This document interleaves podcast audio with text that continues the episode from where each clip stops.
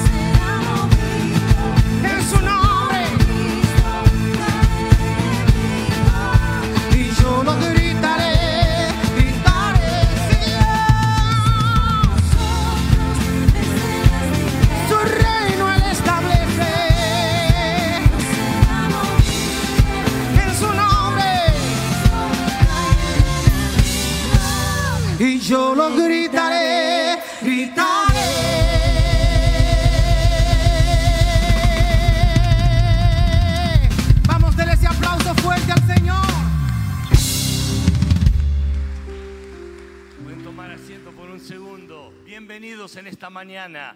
Saluden de nuevo a la persona al lado. Si alguien que no conocen, díganle bienvenidos en esta mañana. Bienvenidos a todos que están viéndonos online. Gracias por estar a- eh, atentos. Y también queremos reconocer quién está aquí por primera vez o segunda vez o hace tiempo que no está. Voy a invitar a que se pongan de pie. Queremos darle un aplauso si están aquí. Varias personas, gracias por estar con nosotros. Bienvenidos, bienvenidos. Verdad en amor es mi iglesia, es tu iglesia. Cristo es mi Señor y Salvador. Dios me ama a mí, yo amo a Dios, amo la verdad y amo al prójimo. Bienvenidos a todos que están aquí. Si están sentados en un asiento,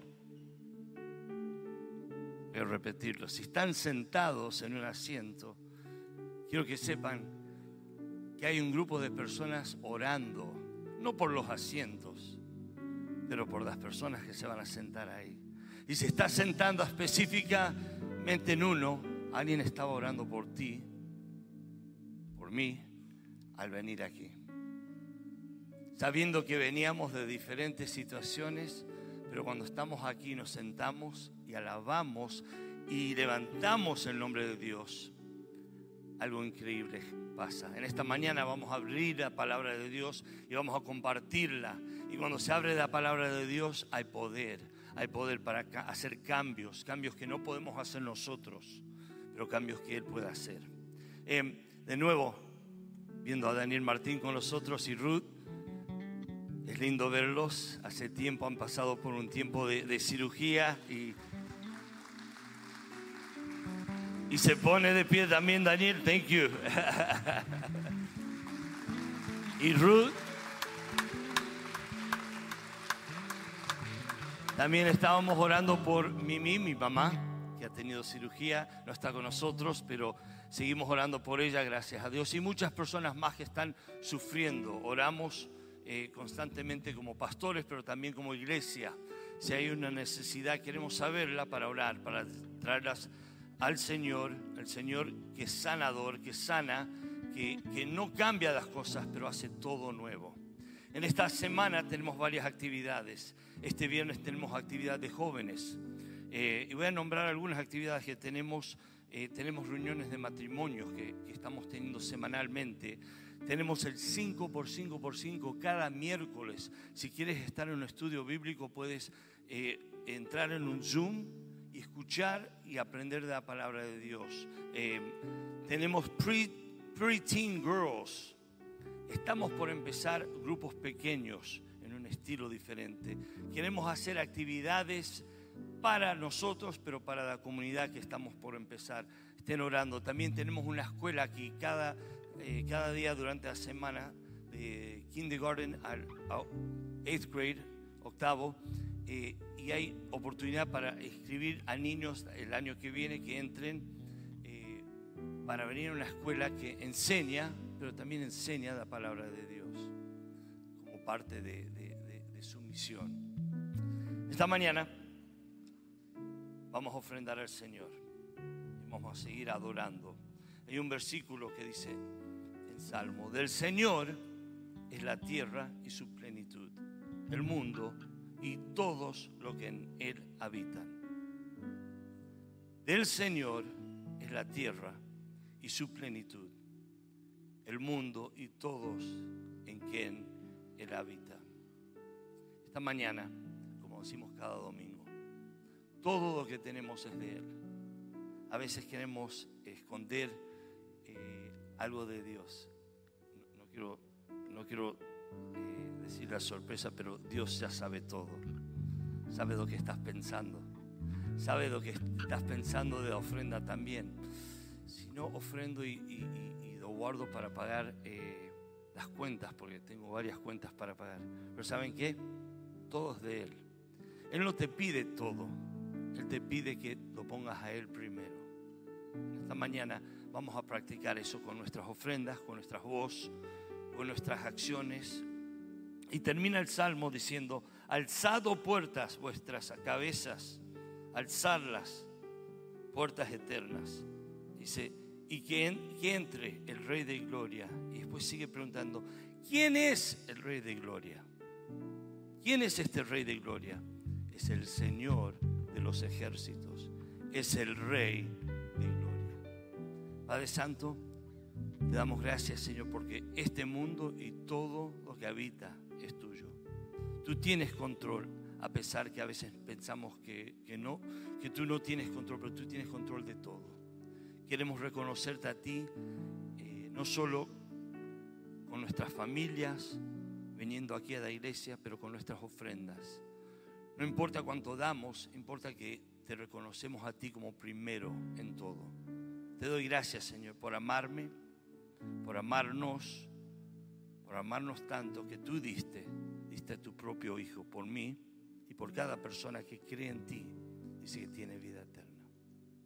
En ti confiamos, en Cristo Jesús. Podemos ofrendar y vamos a seguir adorando y alaba- alabando a este Dios, al Rey de Gloria.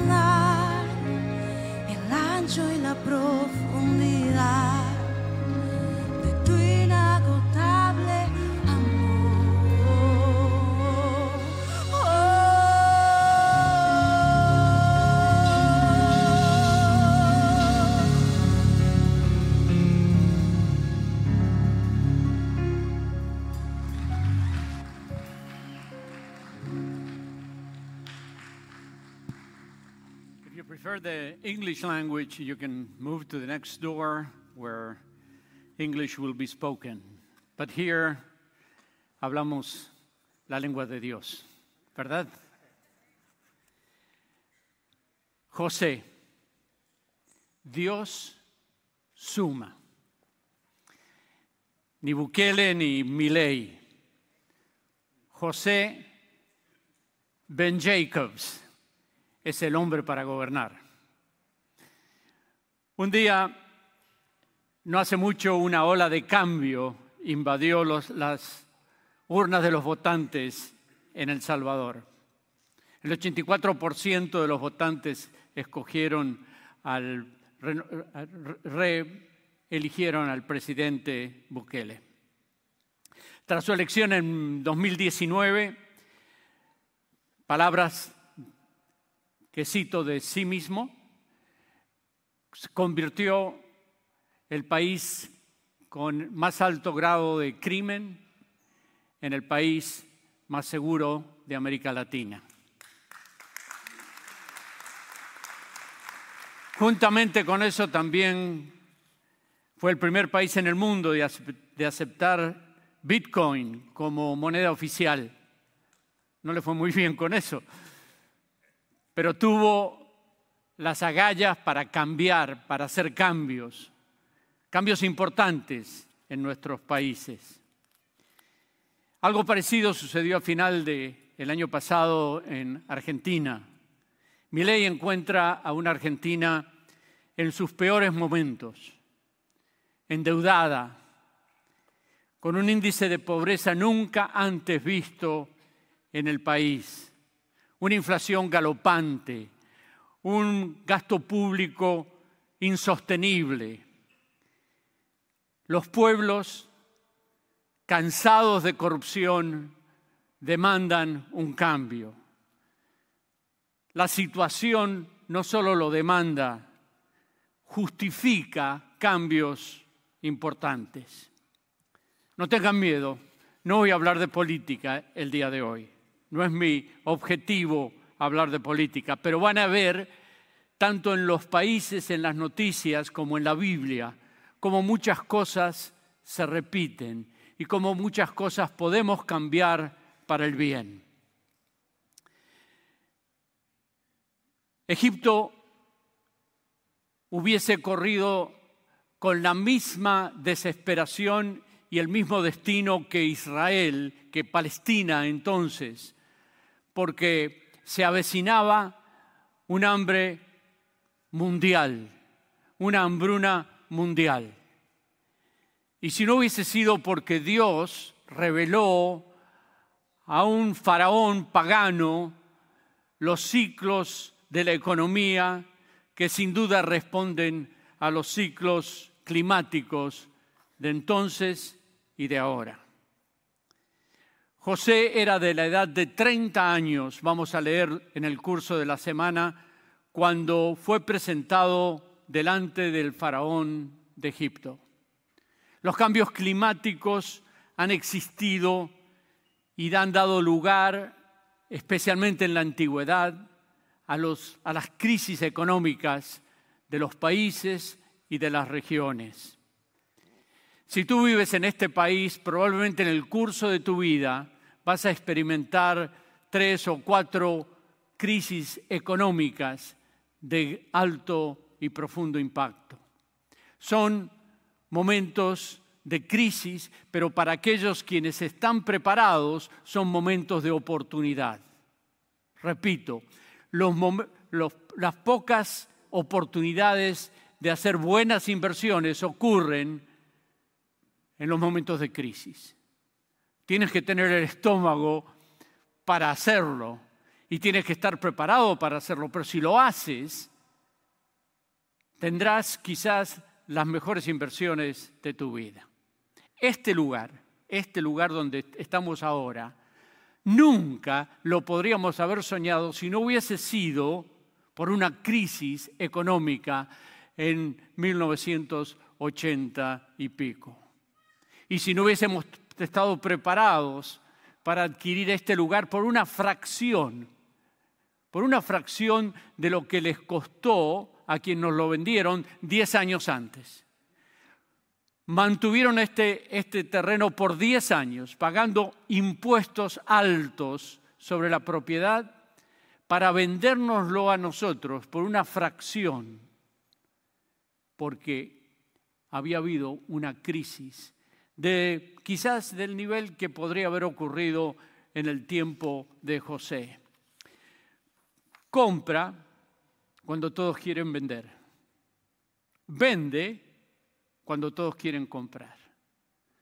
Tienes que ir contra la corriente si tienes el estómago para hacerlo y si tienes si estás preparado económicamente para tomar oportunidad de las crisis económicas que periódicamente eh, invaden los pueblos, las naciones y en este momento el mundo entero. Por la gracia de Dios y por la revelación de los sueños, José prevé este cambio en la economía del país y Dios lo usa para revelarle algo al faraón importante, que habría de mantener el liderazgo de, de Egipto en el mundo y salvar a muchos del hambre y de la pobreza. Si tú sigues la lectura diaria, mañana y el resto de la semana vas a ver algunas de las recomendaciones que Dios le dio la gracia a José para informar a Faraón y le dio la gracia a Faraón de entregarle a José las riendas de la economía. fue un ministro increíblemente exitoso en la economía. Hizo de, un- de una, situación que destruyó la economía del resto del mundo la oportunidad para no solo eh, pasarla bien, sino para, engrandecer las arcas del gobierno a un nivel que nunca antes había tenido Egipto. Esa fue la intervención divina a través de un hombre de Dios en una comunidad pagana, porque Dios es el Dios del universo. Dios es el Dios de los buenos y de los malos. Dios es el Dios de, de todos los países, aún de aquellos que no creen en Él. Como Daniel en Babilonia, José en Egipto, supo navegar las aguas de un país diferente, reteniendo sus valores, no cediendo a la cultura que los rodeaba y a la vez siendo exitosos y reconocidos por el gobierno a niveles nunca antes obtenidos por otros, a pesar de ser inmigrantes, que como la mayoría normalmente hubiese tenido que hacer aquellas cosas que los nativos no quieren hacer. Sin embargo, estas personas, por la gracia divina, lograron estar en lugares importantes que impactaron a esos países con, la sabiduría que Dios le dio y que llegaron a un, a un nivel tan alto que muy pocos de sus camaradas lo podrían haber logrado. Este es un año de elecciones en este país y eh, cuando leamos la historia de José pensemos en nuestra responsabilidad cívica para elegir a los futuros candidatos de este país. ¿Sabes por qué? ¿Sabes por qué Dios pudo usar a un hombre común para hacer cosas fuera de lo común? ¿Sabes por qué Dios pudo usar a un hombre, entre comillas, ordinario para hacer cosas extraordinarias? Porque Dios estaba con José y José estaba con Dios.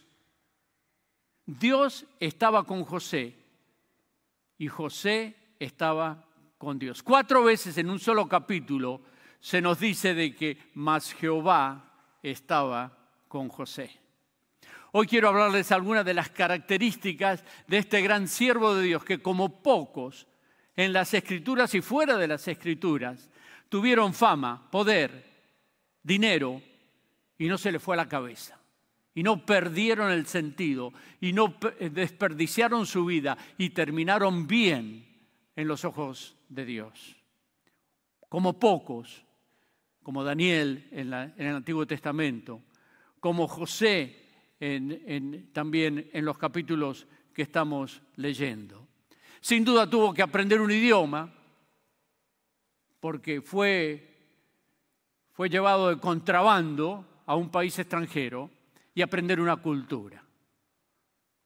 De paso, en esta iglesia tenemos una escuela para adultos para que aquellos que venimos de otros países podamos aprender el idioma de este país y trabajar y triunfar en este país con las herramientas que tenemos. Así que si tú estás flojo en el inglés, regístrate y ven a estudiar aquí. Pero si tienes hijos, esta iglesia también tiene una escuela bilingüe para que ellos, para que ellos no solo hablen inglés, sino también hablen español y preserven así la cultura y el lenguaje de sus padres y quizás de, sus abuelos. José vivió en una cultura diferente y triunfó en una cultura diferente. Supo vivir en una cultura diferente, en una cultura pagana, sin perder sus principios ni abandonar sus, eh, sus valores.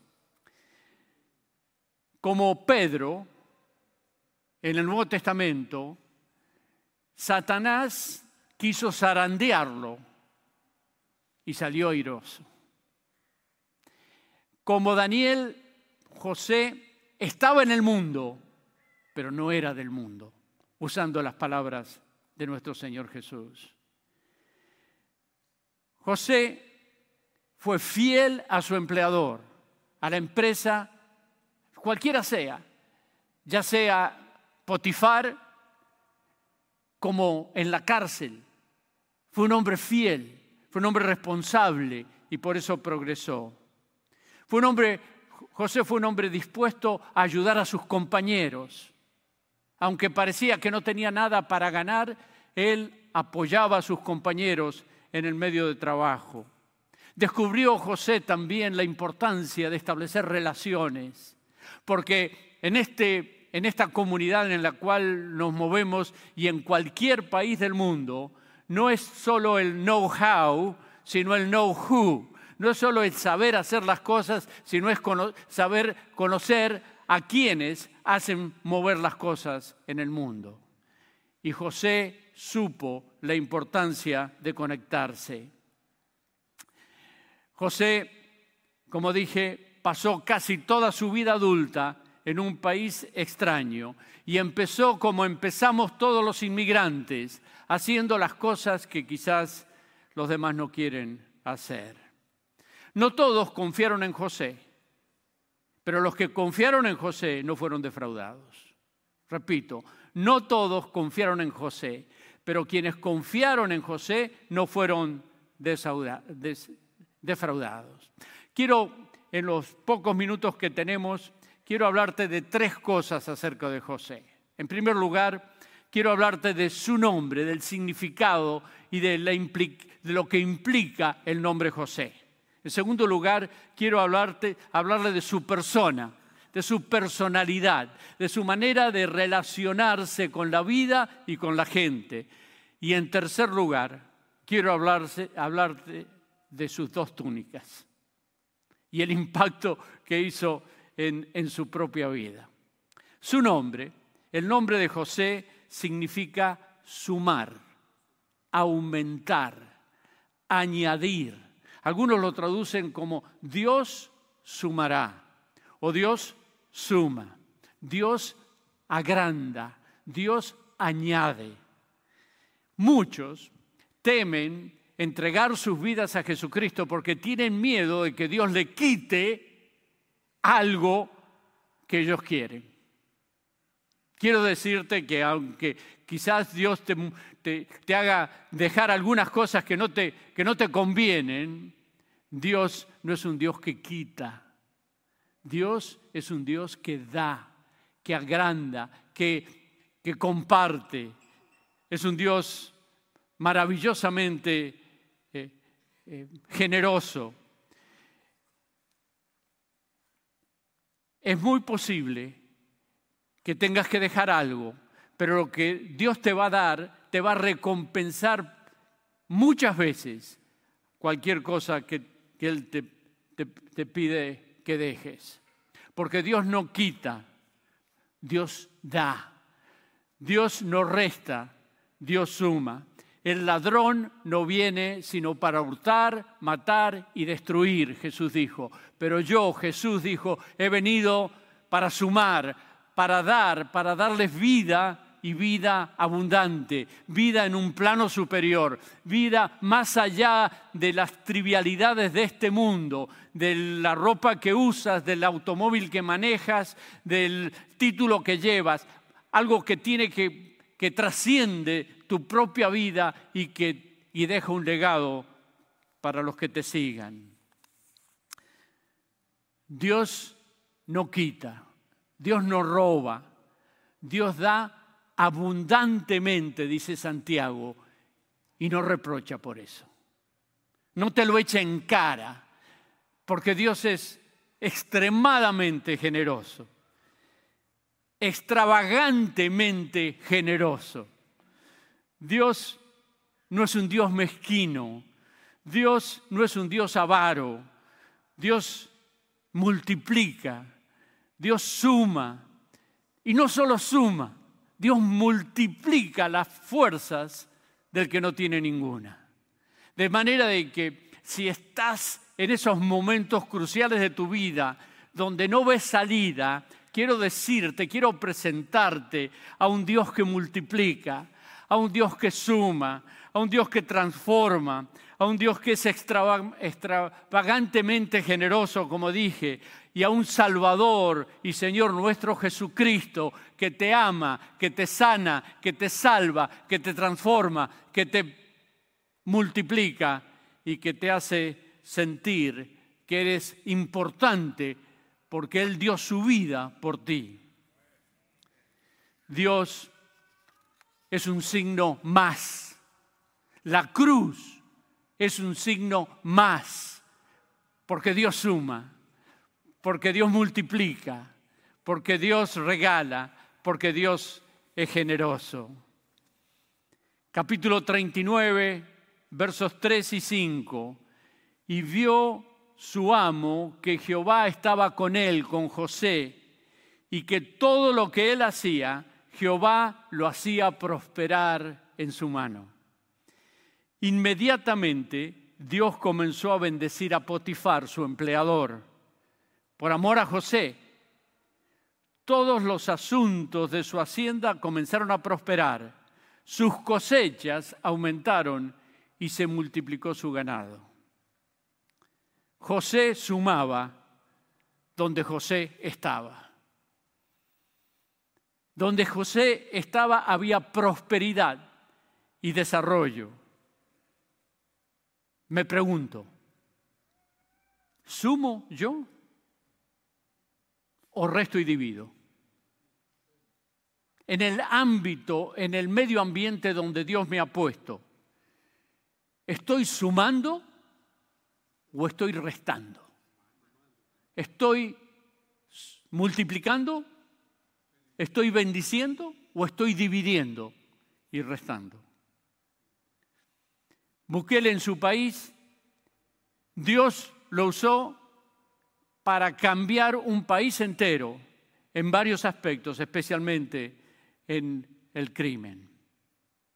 Dios me puede usar a mí para cambiar un aula donde enseño, para cambiar una oficina donde trabajo, para cambiar un taller donde Dios me ha puesto para trabajar, para, cam- para cambiar un hogar que sea el lugar donde mis hijos quieren regresar después de la escuela porque aman el lugar de su casa.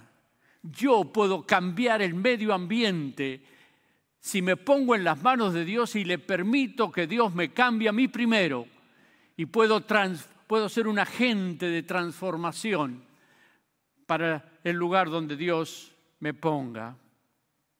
Yo quiero sumar.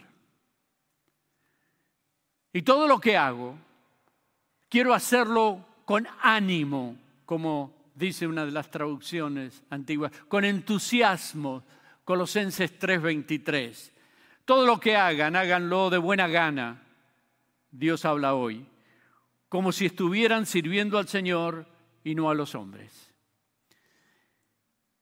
Hace muchos, Dios estaba con él, con José, repito, porque José estaba con Dios. Dios estaba con José porque José estaba con Dios. No solo José suma, tú también puedes sumar. Tú también puedes ser el agente de Dios en el lugar que Dios te ponga para cambiar el ambiente, sea de tu hogar principalmente y primariamente, y todas aquellas áreas de influencia donde Dios te ha puesto para expandir la luz del Evangelio en todo lugar. La iglesia nos tiene a nosotros en la comunidad para dar luz a aquellos que están en oscuridad. Y Dios nos puede usar a cada uno de nosotros para iluminar al compañero de trabajo en el camino de Dios, a nuestros jefes, a nuestros empleados, para mostrarles cómo Dios obra en la vida de un ser humano. Hace, hace muchos años cantábamos en este día feliz, en este santo lugar, quiero tener un encuentro con Dios.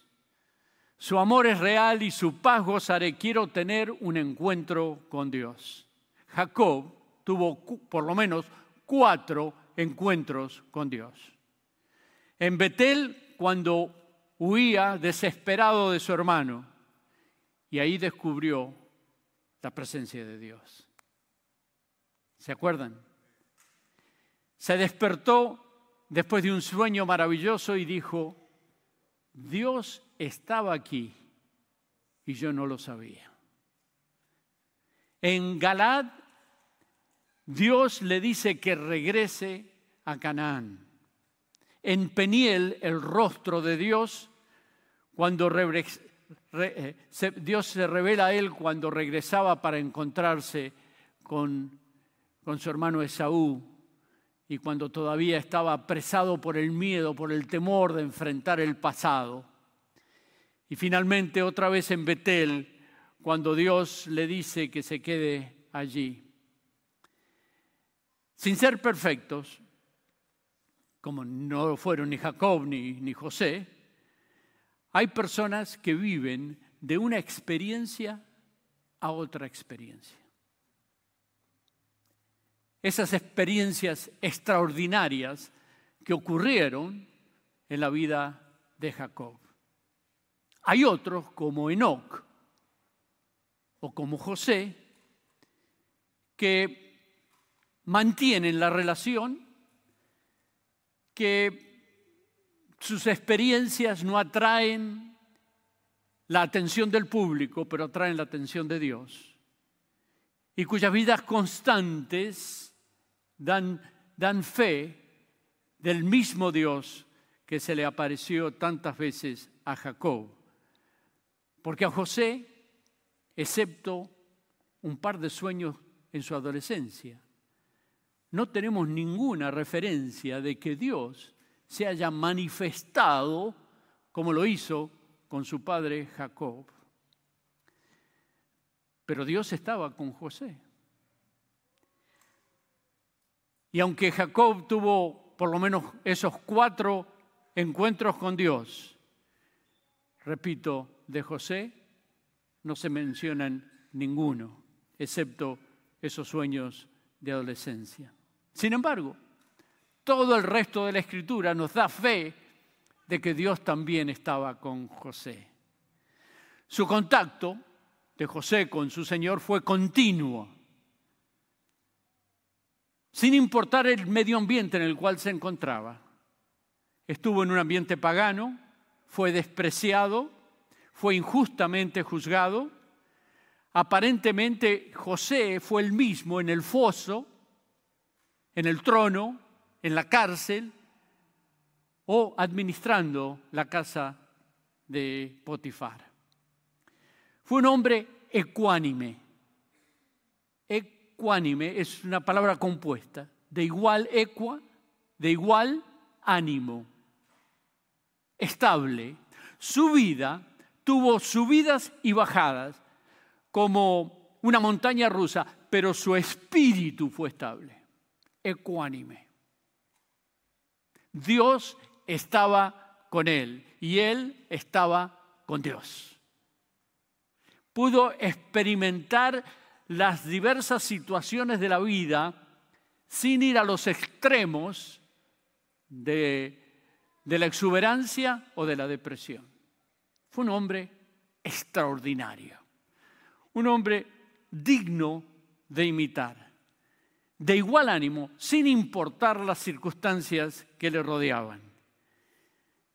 Y uno se pregunta, ¿cómo puedo ser esa clase de hombre, esa clase de mujer, que podemos enfrentar las diversas situaciones de la vida y mantener un curso estable?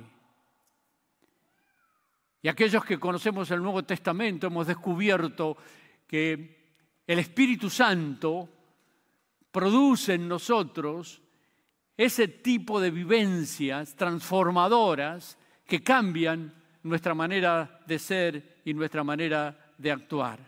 A los Gálatas, Pablo les informa de esa, de- de- del fruto del Espíritu Santo que transforma.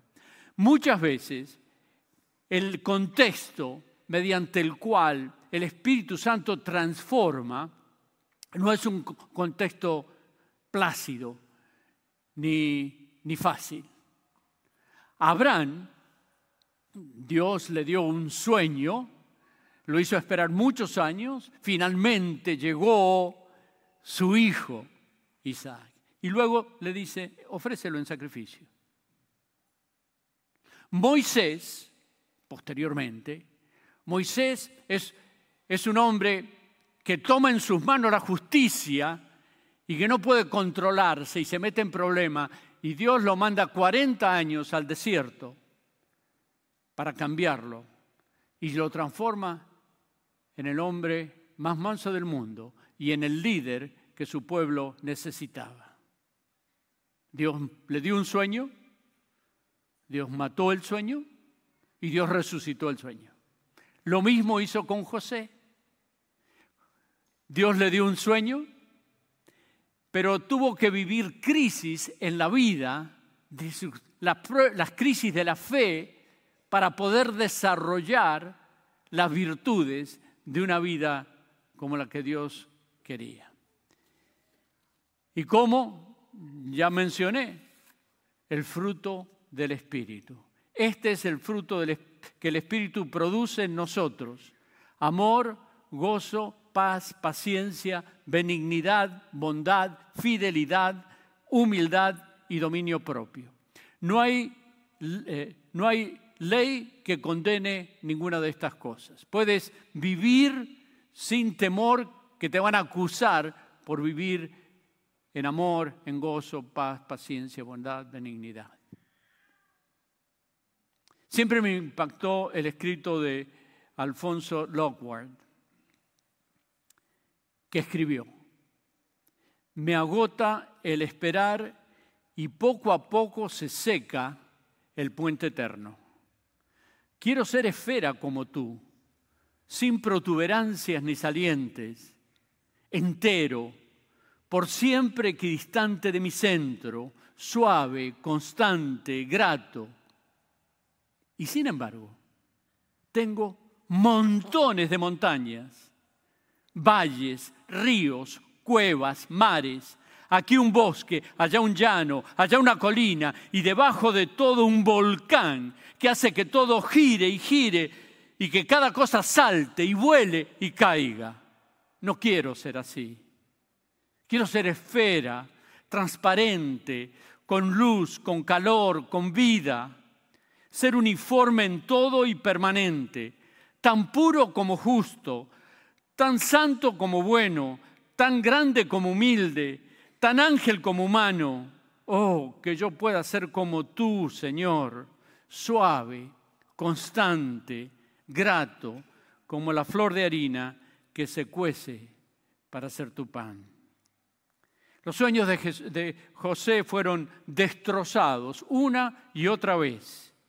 Y de ese quebrantamiento surgió un José estable, un José confiable, un, José íntegro que las, las dificultades modelaron para ser una para tener una personalidad envidiable.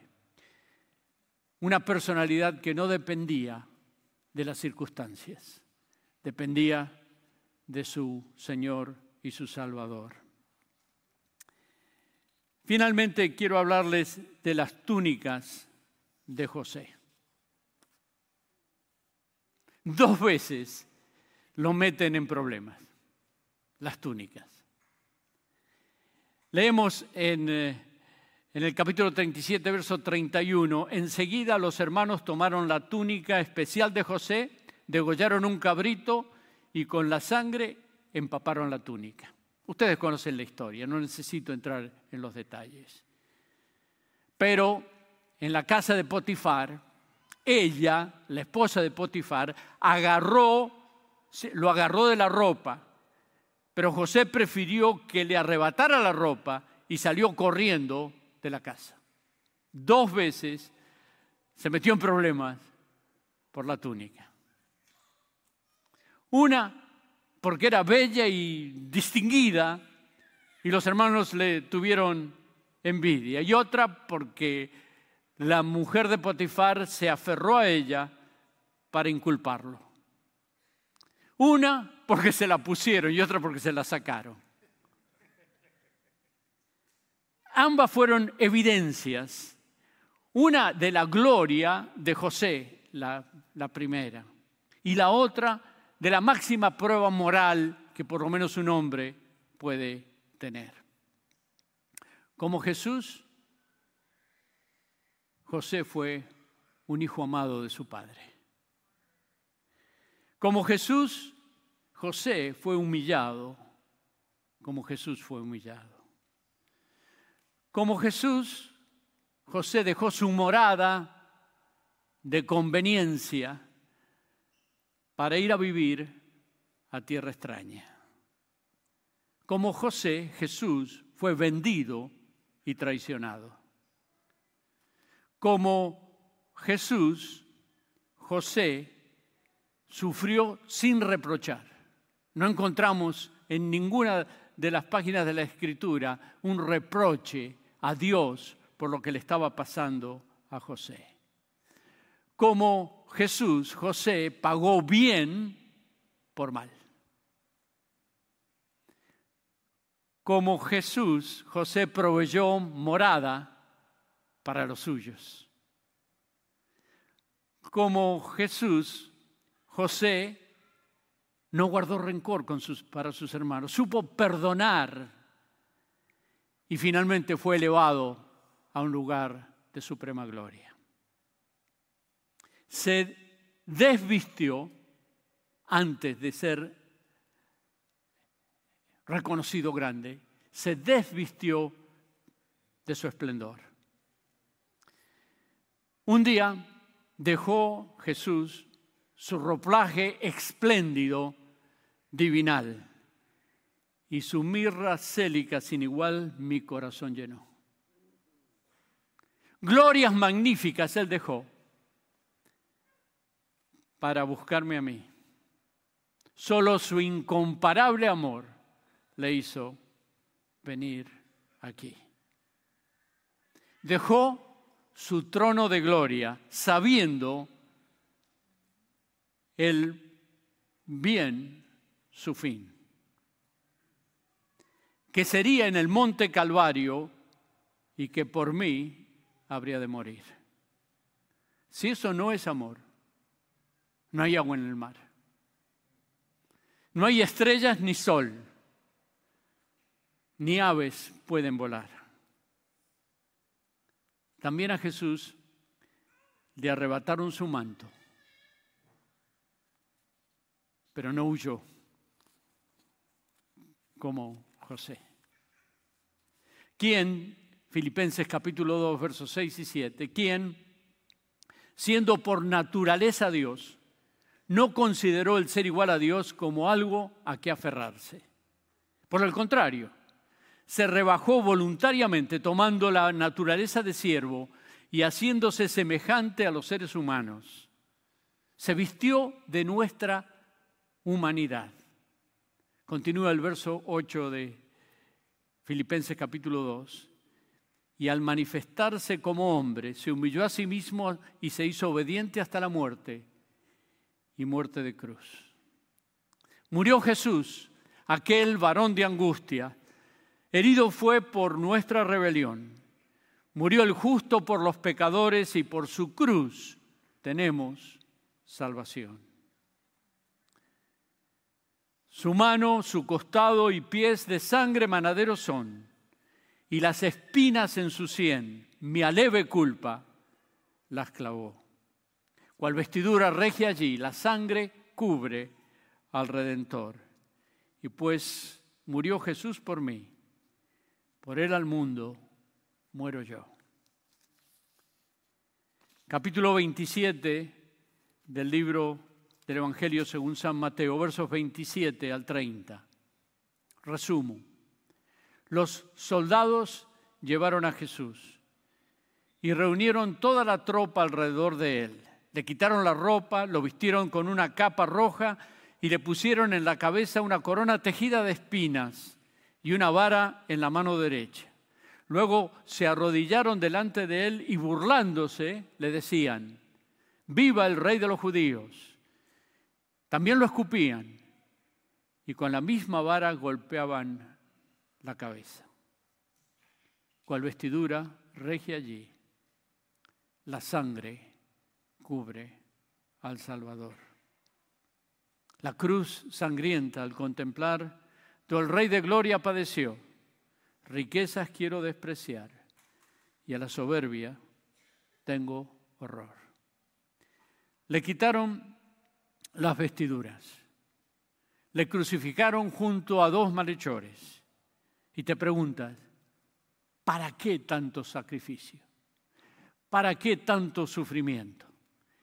Isaías 53 nos responde, ciertamente llevó él nuestras enfermedades y sufrió nuestros dolores. Y nosotros le tuvimos por azotado, por herido de Dios y abatido. Mas él, herido fue por nuestras rebeliones, molido por nuestros pecados. El castigo de nuestra paz fue sobre él y por su llaga fuimos nosotros curados. Angustiado él y afligido, no abrió su boca, como cordero fue llevado al matadero y como oveja delante de sus transquiladores, enmudeció y no abrió su boca. ¿Y para qué? Para salvarte, para perdonarte, para transformarte, para darte vida eterna allá y paz y transformación aquí y ahora.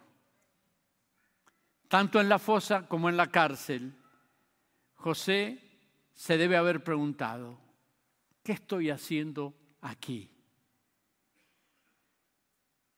Quizás estás en esos momentos tú en tu vida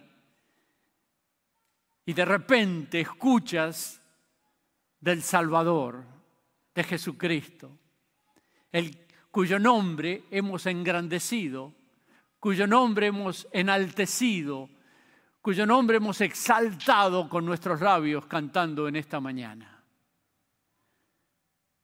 Si yo fuera levantado a todos, atraeré a mí mismo, dijo Jesús. Alza tu mirada, recibe a Cristo, recibe el perdón de tus pecados, entrega tu corazón a Jesucristo y tendrás paz aquí y seguridad eterna. Si nunca lo has hecho, este es el momento de Dios para tu vida. Dios te ha traído aquí con el firme propósito de ofrecerte el regalo de la vida eterna, de permitirte que descubras que hay posibilidades, que tú puedes sumar, que tú puedes ser transformado, que el mundo puede ser mejor porque tú estás aquí, porque tú caminaste este mundo. Dios caminó a tu lado y quiere usarte para cambiar el mundo una persona a la vez. Tú eres el objeto del amor divino y, puedes ser la manifestación del poder divino cambiando el medio ambiente que te rodea. Tú puedes sumar, aunque tu nombre no sea José. Tú puedes multiplicar, porque Dios es el Dios el Dios generoso que perdona, que transforma y que te usa. Y has llegado a este momento en tu vida.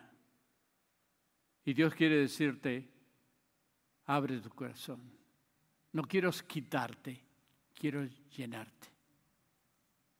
Quiero perdonarte. Quiero liberarte de toda esa, esa carga de culpabilidad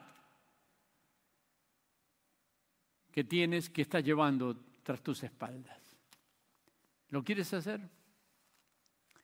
Ora conmigo y le voy a pedir a todos que por favor oren conmigo. Padre Santo, aquí estamos. Aquí hay gente, sin duda,